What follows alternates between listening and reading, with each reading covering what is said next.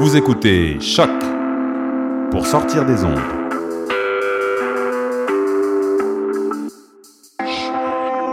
Podcast, musique, découverte. Sur choc.ca. La musique au rendez-vous. Euh, on va accueillir notre dernière conférencière. On est déjà rendu là, mais oui. Euh, dernière conférencière de ce TEDx de euh, Woman. Et euh, elle a fondé Modèle, euh, un média dédié à l'inspiration et au rayonnement des femmes d'affaires et d'influence. Également, elle a lancé Coloré Design, qui est un atelier mode et design montréalais qui mise sur la production de pièces uniques ainsi que l'organisation d'un concept store éphémère. Mais plus récemment, elle a été lauréate euh, du prix Femmes de mérite de la Fondation Y des femmes de Montréal en entrepreneuriat. Et également, en août 2016, elle a été nommée personnalité de la semaine par la presse. Veuillez accueillir Déborah, cher enfant. Merci. Bonjour tout le monde. Je me présente. Je suis une emmerdeuse. Pourquoi? Au fait, rares sont les conversations au cours desquelles je ne ferai pas mention, par exemple, du manque ou tout simplement de la mauvaise représentation des femmes et de la diversité, particulièrement au sein des postes décisionnels. Et c'est exactement de ce sujet euh, dont j'ai envie de vous parler aujourd'hui. Et je suis très contente parce que les conférences qui m'ont précédée l'ont quand même mentionné un tout petit peu. Plusieurs ont parlé des modèles. Et c'est justement ce dont je veux vous parler aujourd'hui. Je dis souvent également qu'en me regardant, on sait d'emblée de quoi je vais parler. Je suis une femme noire, immigrante. Donc, ce sont des aspects qui se rattachent à des causes que je soutiens aujourd'hui. Pourquoi On pourrait se demander. Parce que je veux changer les choses. Heureusement d'ailleurs, parce que si on acceptait le statu quo, on l'a mentionné plus tôt, les femmes mariées au Québec auraient encore un statut de mineur, les Noirs en Amérique seraient encore considérés comme des biens meubles. Et vous constaterez avec moi que ce sont quand même des changements relativement récents.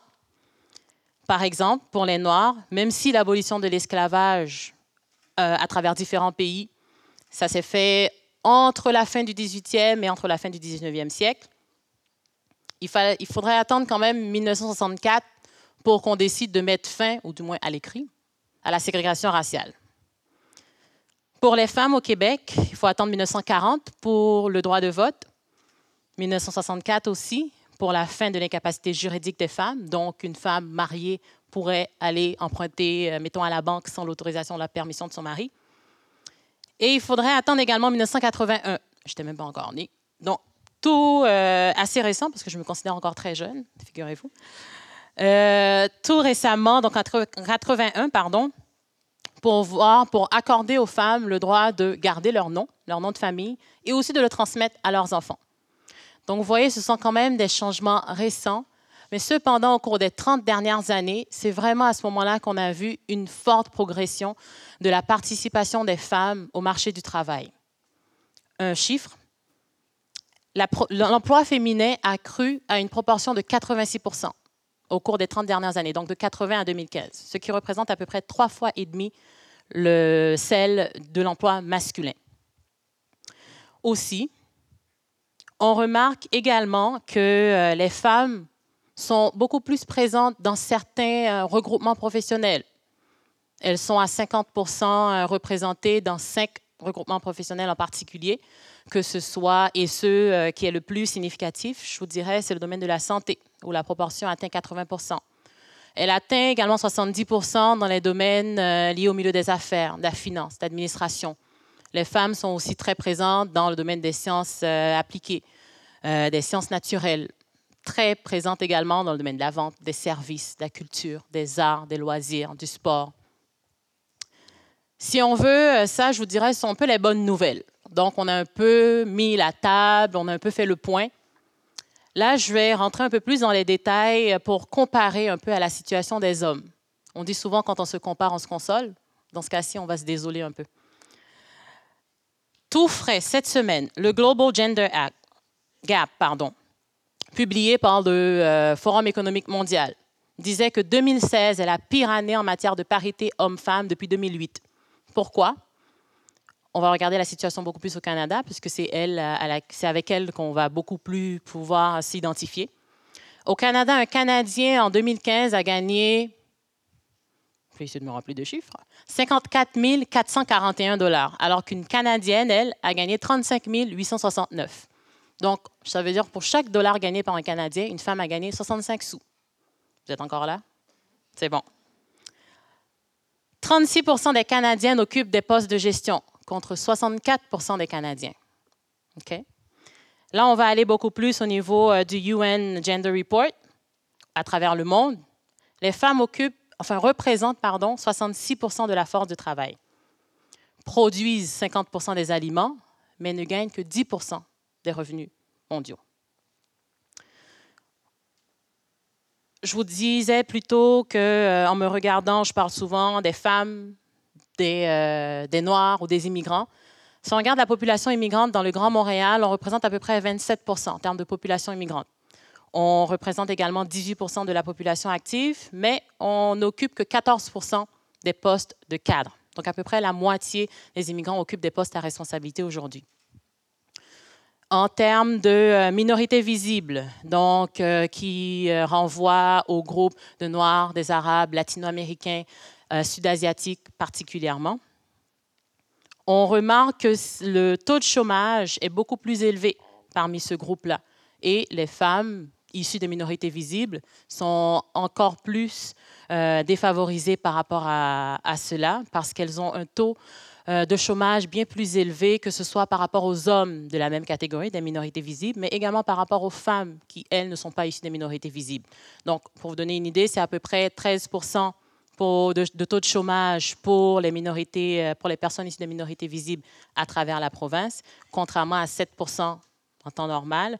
Et pour les femmes, c'est à peu près 8% de taux de chômage contre 5 pour les femmes qui ne sont pas issues de minorités visibles. Donc, on a un peu euh, euh, un comparatif par rapport à ça. Pourquoi je vous parle de tout ça?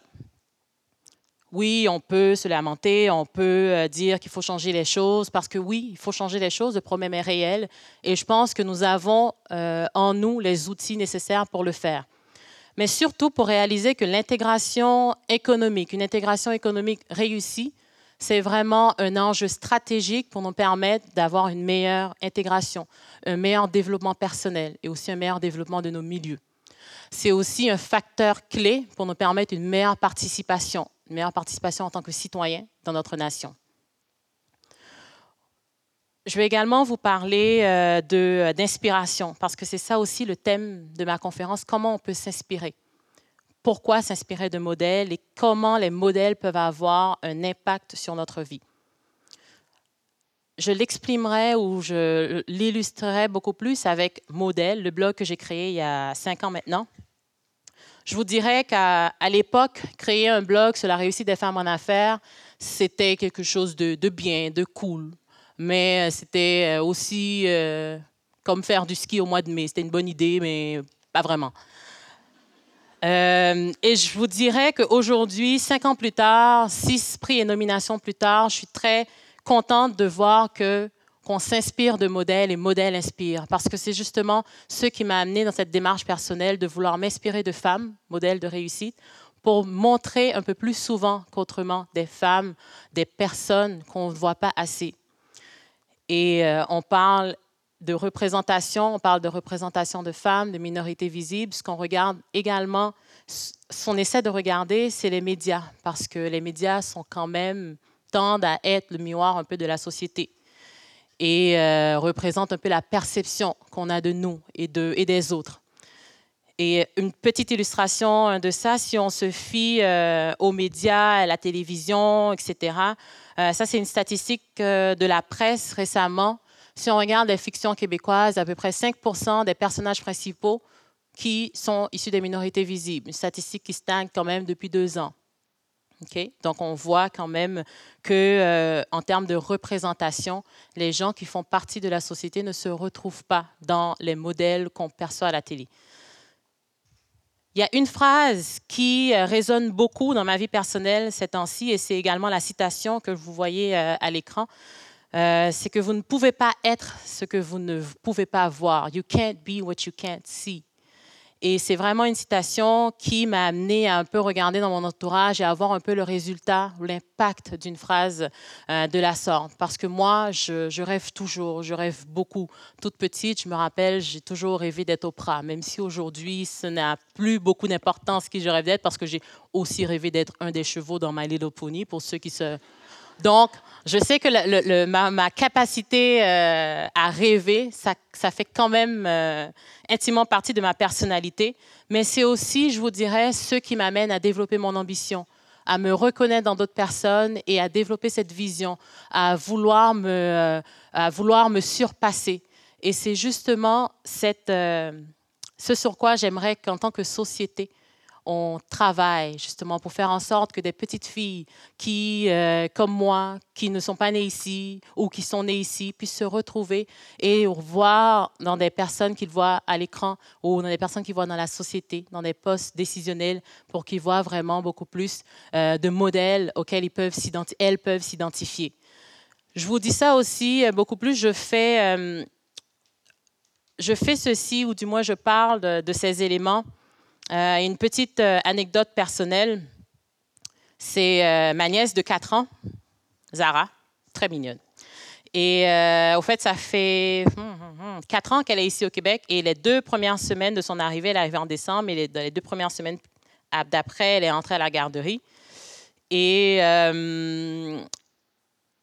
et je me rappelle les deux premières semaines, oui, ça s'est passé dans les deux premières semaines on l'a traité de sale, de noir. Et je vous dis ça en souriant parce que oui, ça a été un choc dans notre famille quand on l'a, quand on l'a vécu. Mais sa réponse a été tellement adorable qu'on s'est dit, on n'a vraiment pas à s'inquiéter pour elle. Parce qu'elle a dit, je suis noire parce que je suis faite de chocolat. Et euh, aujourd'hui, on en rit parce que euh, pas plus tard qu'en mars dernier, elle m'a vue à la télévision. Et je me rappelle sa réaction. En fait, c'est sa mère qui m'a relaté sa réaction qui m'a dit qu'elle a tout de suite pris son frère dans ses bras et dit Ah, c'est possible, c'est possible.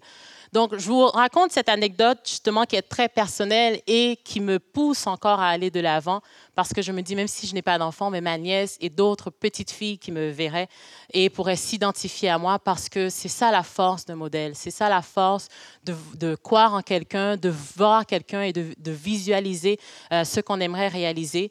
Et euh, c'est pourquoi, justement, je pense que c'est là où réside la véritable force pour s'inspirer de modèles de réussite. J'avais un exemple euh, à, vous, euh, à vous citer. Je sais que je, je dois le lire parce que c'est une citation, donc je ne voudrais pas me méprendre en la lisant. C'est un exemple. Au fait, je voudrais vous tirer un exemple assez clair, un exemple très simple de comment on peut changer les choses. Il s'agit du rédacteur en chef de l'agence de presse Bloomberg News, Matthew Winkler, qui en 2014 a demandé à son équipe de citer plus de femmes dans leurs articles, en leur disant, et je cite, Tous les reportages Bloomberg News doivent inclure au moins une citation de femme et il serait préférable qu'autant d'hommes que de femmes soient cités comme sources. Les femmes sont impliquées dans tous les secteurs que nous couvrons. Nos articles doivent donc refléter cette variété. Vous en parle parce que c'est à partir de ce moment véritablement que là, une base de données de femmes expertes a été créée, notamment en France. Et ce sont vraiment des petites méthodes, des petites mesures qui font en sorte qu'on voit beaucoup plus de femmes citées, qu'on voit beaucoup plus de femmes interpellées, appelées sur les, sur les euh, plateaux de télévision, qui fait en sorte que des petites filles, des jeunes femmes puissent voir et croire que c'est possible, en effet, euh, d'arriver à certains postes et d'arriver à certaines responsabilités. Et même plus proche de nous, à, Montréal, c'est une entreprise que j'admire beaucoup, qui a lancé cette semaine une entreprise de, vêtements pour hommes, depuis peu de vêtements pour femmes, qui a été créée par deux hommes, Frank and Oak, pour ne pas la nommer, qui a lancé un fonds pour entrepreneurs. Et euh, qui, dans les règlements de son fonds, qui décide de donner 50 euh, de, euh, des, bourses à des femmes et 50 à des hommes. Donc ça, c'est obligatoire. Il faut qu'absolument 50 de leurs fonds soient, euh, soient dédiés à des femmes et équitablement à des hommes. Donc, ce sont des, parce que justement, ce sont des personnes qui croient en l'entrepreneuriat, oui, mais beaucoup plus en l'entrepreneuriat féminin, ils veulent le soutenir. Donc, ce sont des petits exemples comme ça que je trouve assez représentatifs de quelques euh, exercices auxquels nous pouvons nous soumettre pour faire en sorte que les modèles changent, les modèles soient nés et surtout que notre, jeune génération puisse être inspirée par, euh, ces, par ces exemples. Donc, euh, ceci étant dit, je voudrais vous laisser avec un défi d'identifier autour de vous les modèles qui vous inspirent et surtout des modèles qui représentent beaucoup plus euh, les différents visages de notre société parce que c'est vraiment euh, ainsi qu'on pourra changer la donne, qu'on pourra changer vraiment notre façon de voir parce que you can't be what you can't see et c'est euh, vraiment ensemble qu'on changera la donne. Merci.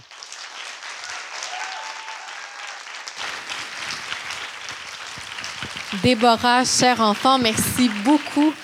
Et c'est ce qui conclut les conférences de l'aventure TEDx Woman.